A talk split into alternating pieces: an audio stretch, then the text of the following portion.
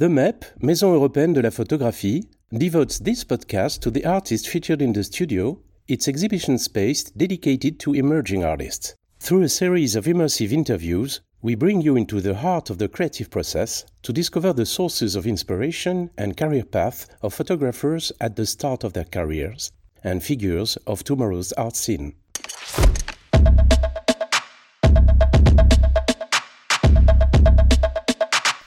Hi, my name is uh, Victoria Aresheva. I'm a curator at the MEP, and today I'm happy to host Rachel Fleminger Hudson, a young British photographer and filmmaker whose work is now being shown at the studio of the MEP until October the 1st. Rachel lives in London and went to Central St. Martin's College, where she studied fashion promotion and communication. In 2022, she won the Dior Prize Photography and Visual Arts Award for Young Talent. Along with photos and films, Rachel's artistic practice includes also costume and set design, uh, but also academic research and cultural studies. She's born in the late 90s and fond of 70s society and youth culture, which she explores through clothing and image making. Her photos look like they come from the past and have a vintage feeling. Her images are staged and reproduce in detail the style and atmosphere of the period. In short, she creates fictions that look very real. In the studio, we are showing her first solo exhibition, which includes several series. One shows young football fans that are staged and look like candid snapshots from 70s. Others are more dramatic, with her models clearly performing, but uh, always within this aesthetics of the 70s. I discovered Rachel works last year during the Les Rencontres d'Arles in the exhibition of the nominees of Dior Prize.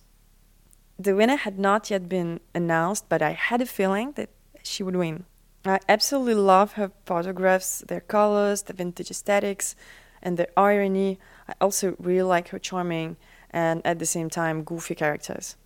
Her photographs are playful and mischievous, but at the same time cerebral and witty. She looks deep into the society and shows its its transitional character. Uh, her works may, may seem nostalgic, but she's not only fascinated by the past, but also very critical about our obsession with it. She studies how identities are constructed and performed through clothing, but also through subcultures. Her work is about the past, so I'm happy to welcome Rachel Fleminger Hudson today and to talk about her work and her exhibition at the MEP. Hi, Rachel. It's great to see you here today. Hi, Victoria. Thank you so much for having me. Thank you for accepting to record this podcast with me. Thank you for having me. Your photographs and films explore the imaginary of 70s and especially the culture of clothing. Uh, what passion came first, the one for the image or the one for the clothing? I think it was the clothing came first um, because I saw them. I mean, I know when I was 19, I was in Arizona and I saw them in a costume shop and I was like very struck by how these like polyester shapes and structures could could like speak to these qualities. Yes, I saw um I saw a row of polyester shirts with these dagger collars and I saw polyester uh, flared tr- trousers, and they're like um, double knit, which is like a, a technique of uh, typical of the time of like uh, yeah, and they're like plastic. they're like very plastic, and I was just so struck by how um, these clothes were very ugly to me, but very funny, but they seemed to hold they they seemed to be very reflexive with that. So they were not like they are things, but they it seemed that they were very aware of their own humor and that that was something which they were able to hold. They felt like very strong things. Um, I don't think that they are distinct from the images from which they are from. I think that they like before I'd even seen those clothes since I was a child. I've been obsessed with the 60s. You know, I'd throughout my teenage years been obsessed with different forms of 20th century culture. So I was they were already those clothes were already embedded within my understanding of these images like films, um like fashion imagery that I'd seen um So it, so it was it was more more like I guess it came at a really good time when I was primed to be there was something that I wanted to find and I found it. Yeah. So you you were saying that you were fond of 60s and then you slide to 70s. Mm-hmm. So why why this historical period is now so important for you? I think that the 70s for me feels like the the period where you can explore post-modernity and post-modern kind of mixing and referencing and and reflexivity and like an aware a, a very it's, it's a very self-aware period. Um it's also apparently the period like the worst period ever for fashion which i totally disagree with obviously. Um but like it's there's so many different things happening. It's the first time where everything starts to seem to sort of break down but it's happening in a very still modernist way. So is like very funny. It's also like very interesting. There's so there's I guess there's just so much in, in every era. There's so much to understand. I'm still on trying to understand it. There's so there was a lot of like a lot of like political turmoil. There was it's you know it's ten years. It's it's a very and it's not just 10 years it's 10 years that was informed by the whole of history and before it so it's just a very useful way for me to understand and to fit you know mm-hmm. i'm so interested in so many different things and also culturally it's very particular period yeah. of a transition and yeah. you speak a lot and you're interested a lot in uh, postmodernist theory. And this period is like the border between modernism and postmodernism. Exactly. Could you tell me more about this and yeah. So yeah definitely it's this period of change. But i also think that what's interesting about the 70s and this is i think this is this is where for for me when I was at Central St Martin, surrounded by all this fashion imagery that was constantly changing, constantly reusing these signs. Uh, you know, there's like such a recycling of signs and symbols within within fashion and, and, and within not just within fashion, because I think that fashion is this very easy space to blame, like, oh, fashion's so bad. But it's actually more like fashion is quite representative of a kind of more like wider uh, sort of like social cultural disposition. I think that I was very I understood very clearly that and maybe too clearly that they didn't mean anything. So once something became recontextualized, it lost its meaning. And I was very kind of confused and overwhelmed by that. And I found that I was like, like I'm somebody who I think very black and white about things, and mm-hmm. my work is um, my brain works through being like, well, if this is right or this is wrong, then what is this? Mm-hmm. And so I could see all of this, yeah, these recycling of signs, these like symbols within things that no longer meant this thing, this kind of um, signifying something and then moving through it, it felt like this, it felt very empty to me and also like too fast. So then, and that is what postmodernism is like, it's like, you know, things, everything becomes incredibly fast.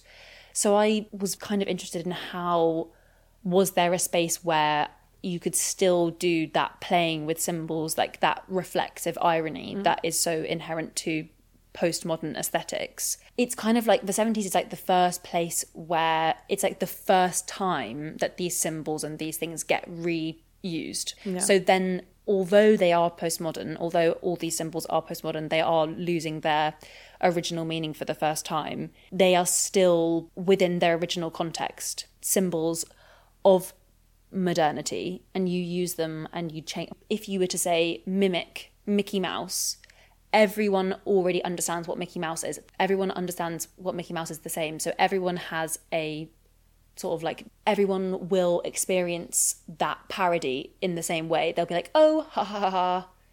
We mm-hmm. understand what Mickey Mouse means. In postmodernity, nobody understands. Everyone has a completely different understanding of mm. what Mickey Mouse is. So this kind of like subversion of that mm-hmm. becomes lost. And so I think that my relationship with with the seventies is is that it feels like the meanings are stable, even though they are being subverted. let's go back to your images in which you are balancing between authentic, modernist, and simulation of postmodernism. Uh, you reproduce the atmosphere, you simulate the atmosphere and the style of the, the past with a great deal of precision, like very authentic elements. What is your uh, the process of your mise en scène? Um, so I think that in order to create this space which feels real, um, or which in order to create a space which sort of transcends that loss of meaning, it's really important for me at least to try my best to kind of smooth out the kind of time based irregularities. So if I can do as much research as possible, and I and I and I know that I'm making constant mistakes in in terms of like I look at those I look at those pictures of the footballers and I'm like, oh my god, they look so now, and it's so interesting because and my dad is always is like, oh, they're so great because they look like they're taken now, and I'm always like, oh no, like they they should they shouldn't feel like they're now. They should feel like they're then.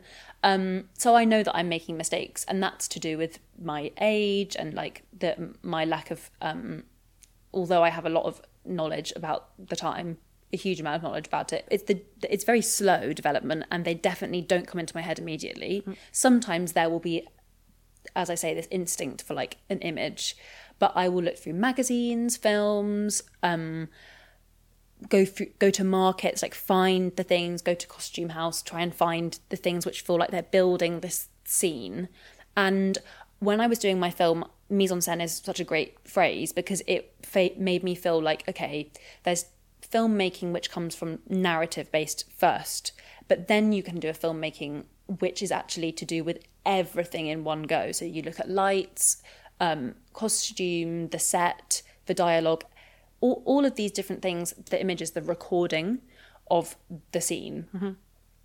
but then it comes to casting which is such an important thing and often i get wrong so many times. Um, because it's so much to do with how a person responds. And i think that people can be incredibly beautiful and incredibly like interesting to photograph but they might not necessarily fit into the world um, some people I think I'm always surprised by some people's ability to like really show themselves. It's really interesting.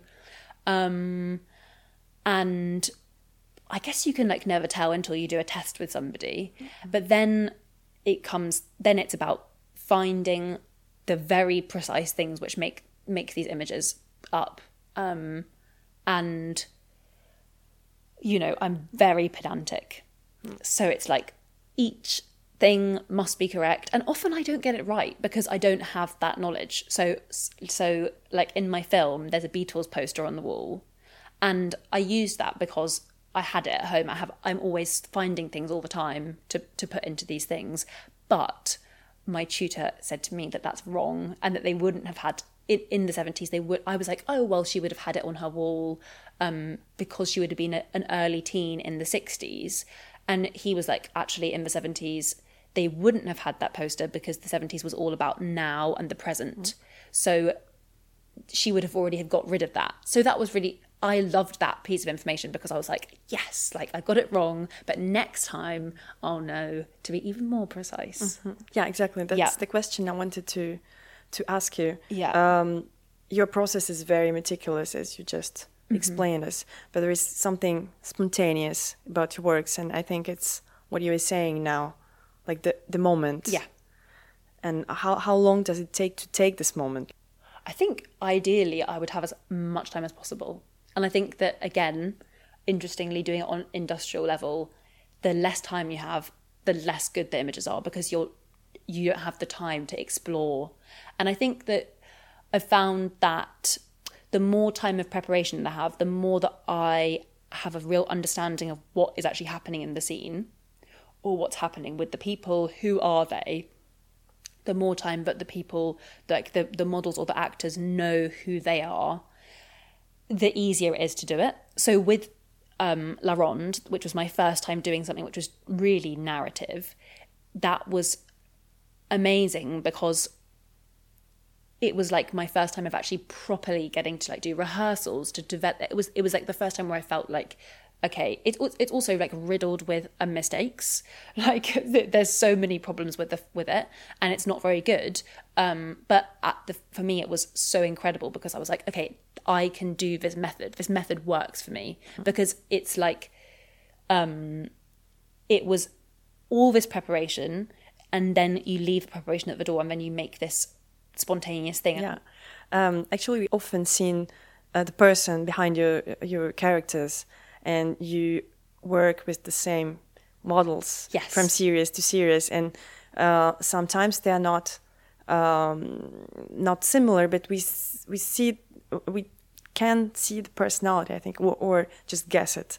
So uh, how you how you work with your models and how you choose them, because sometimes they are the same people, the actors you really like close to, or yeah, Yeah, well, I think again, it's the it's the pragmatism of it. Like it's like they're, they're people that I know who were available to come in on the on the day, and then they just happened to be really amazing at acting, or really they had some interesting, they had some quality that was super fascinating. And sometimes the more close you are to somebody, the more that they actually don't want to be seen by you because they don't, they're like embarrassed. And I definitely would have that. Like I think that if I was to act, I would be so embarrassed to do it in front of somebody that I knew. But I think that I tend t- tend to use the same uh, people pragmatically, but at the same time, you know, there's it's also because I know these people and I know that they are able. There will be some. I tend to be like watching my friends being like, "Ooh, you're so fascinating. You did this some really weird thing." Um, you made a photo shoot with Mia Goth. How was it to work with this the star of this level? Well, she it was amazing. It was incredible. And and what was so amazing about it was that when when I did La Ronde, I was like, okay, this is actors are the best people to work with. And then the next actor that I worked with was my favorite actor ever. So I was like, this is so crazy because she is like she she is that kind of the only person really that I was like when I first saw her like 5 years before or whenever I was like who is this person she just gave everything she could which was so generous of her um because you know I'm just, was just a little photographer. And then she but what was so inter- what's so interesting about her is that she doesn't judge any part of herself. So she so she so the the thing that I was interested in with that shoot, exploring with that shoot, was pre pre any aesthetic decisions was how what does it feel like to be an actor and what like on like a experiential or like a phen- phenomenological experience what is it to be an actor? To be always being especially an actress being looked at all the time. But then what is it like to people to be constantly pushing their own character onto you? Who that no one's really going to ever understand who you are but then at the same time do you understand yourself? Because you are always playing different characters. And so there's these moments especially in a set or on a, in a theater where there's this kind of like bizarre like multiple identity experience where you're flipping between um your character um and then your who you actually are. And then how that is then seen and watched. And so then when i spoke to her about this she was like well what's really interesting is that um in every character you are you. It's not it's not a distinct thing from yourself. It's actually part of who you are. And so then if you take that and you look at all the roles that she's played i think why she's such an incredible actress is because she doesn't judge any of those characters. And she you know when we were on when we were shooting it she was like acting scenes to me. Like it was all real. It was it, it's not like a it's not like a staged it's not like i was like to her. Pretend that you're reading. She was actually reading the script. She was actually acting to me down the camera. Um and she fully gave everything. I, I think it's the one of the most successful shoots i've done in terms of character relationship with the camera. So you're interested in costume being almost part of an identity of someone, of a person. Uh, you also explore identities through belonging to a group, belonging to a subculture. On your images, we often see groups of young people, uh, uh, like football fans, uh, or on the other pictures, we see kids coming, looking like coming from the same social class and wearing same clothes. Or sometimes we also see like more mysterious, uh, enigmatic communities. Um, so you are really interested in these subcultures, and I, I find it quite um, interesting, not surprising, interesting for uh, for a person of your generation. How do you think subcultures are relevant today uh, for digital natives? So for my dissertation, I did my dissertation was on um, um, how subcultural identities exist online, um, like Gen Z subcultural identities exist online, um, and how they are reflections of postmodern theory. Um, and I was particularly interested in punks on TikTok um, because I felt like that was kind of like uh, TikTok's the most extreme app, and punk is also one of the most int- well. It's a very interesting subculture because it's so. Uh, it's so complicated. Like punk is a really complicated, from like a theoretical point of view, really complicated uh, subculture, and is so intertwined with fashion. But I think that I think that it's very it's very complicated. I think I think that I think that as with everything, once it's once something is recontextualized, it has to be the, the definition has to change. So there was there used to be a very clear maybe with subcultures they were very clear understandings of community. It was very like the style came out of the community or there was you know maybe people were brought together because of the same style or interest in something. And i think that you know that has to be that has to be re-examined and then redefined in a online space. And though i would, you know, very cynically might be like, you know, actually, it's not real punk if it's online. I think that I have to also say, actually, well, that's not true because once, like, I I don't think that communities online exist in the same way. I think that they are like hyper individualized. I think that symbols lose total meaning, and I think especially on TikTok, which is a app which is a very um, it's a very in individualizing like hyper individualizing app. It like the the interface of it means that you are constantly looking at people speaking about themselves. You are shown content which is about you through the algorithm.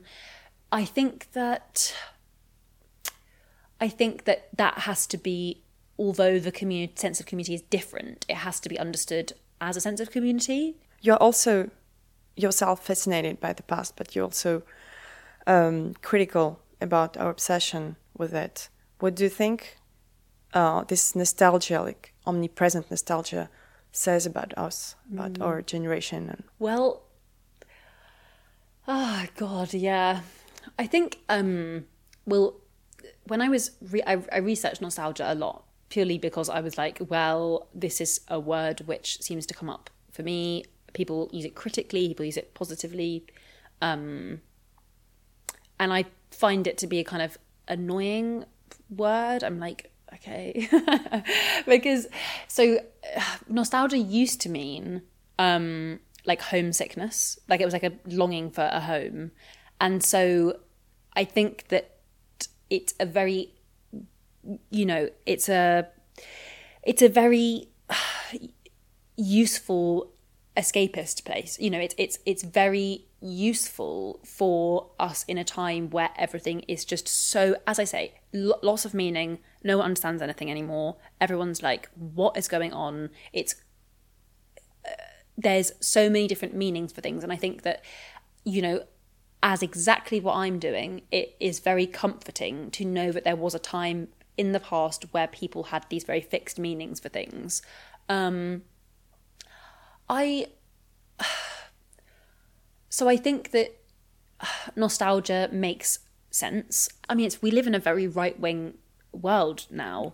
And I think that to think that there was a time before when we could have a world which was more um, equal, even though I guess I guess if you look at the past, there was uh, this is the hauntological thing. It's you know there was an, it felt like there was an opportunity for uh, change and I guess with the climate crisis as well, it we really feel like we're coming to an end point. I don't know though if that is just me and my friends who think that, or like whether I'm consuming a lot of media which seems to sort of signify, you know, the end.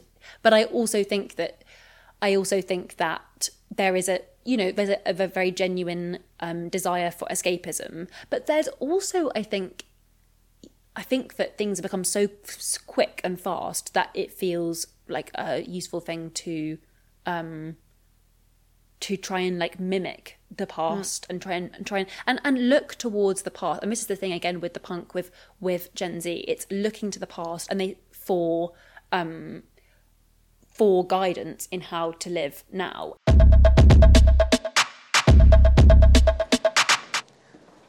So now we are in the studio space of the MEP. How do you feel when you enter your first solo exhibition. It feels amazing to be here, and thank you so much, MEP, for having me. It feels like an incredible honour to be in such an amazing institution. Uh, so we're showing some, several series of your photographs. Uh, we're also showing a film, and next to the film, uh, there is a costume. Mm-hmm. could you please tell me the story of this uh, piece of garments? So this costume is um, it's the costume for the character of Julia in my film La Ronde, and I was particularly interested in how um, in how a young girl of like 19 would be presented at the time and the mas- the balancing of masculinity and femininity in the early 70s. Um, so she's quite like a sexual character. Um, but in a kind of way where she is very aware of her own sexuality and her own sexual power to kind of seduce men. But I thought that it would be particularly interesting to do that in a way which is now not seen as typ- typically so sexual now. Like she's covered up most of the time.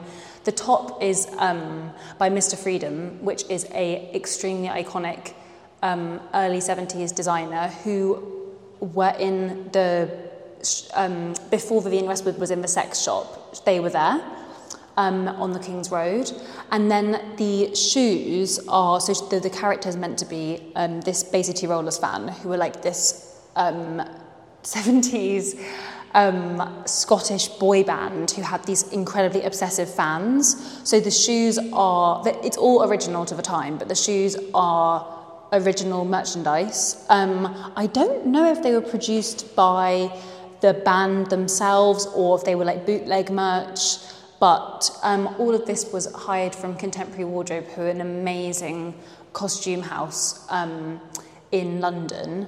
Um, and they were really kind to let us um, borrow them for the show. So now we are in front of one of uh, your photographs from your recent series. You uh, you made in Port Talbot in UK. Uh, we are in front of the portrait uh, of two girls looking like coming uh, from 70s. Could you please describe the image and say what is behind it and what was the process? I was commissioned by Dazed um, to create a piece of work for their British um, summer issue and I mean, my work is like mainly quite British, but not necessarily defined by that. But this was obviously an opportunity to like really delve into that.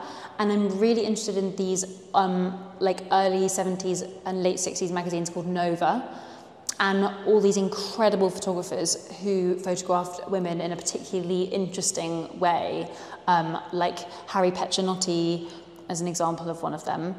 Um, and so I knew that I knew that I wanted to have a I wanted to have women in there who were young but also just at that cusp of womanhood. I knew that it was um, I knew that the it needed to feel like this feeling of that they that, that, that there was this kind of like failure of kind of getting it together. So it was like they'd gone out or they were going out in their town. They were trying to establish their identity as young women, like sexually liberated women. But I think that the idea is that they actually have not even lost their virginity and that they are like very still like stuck within that.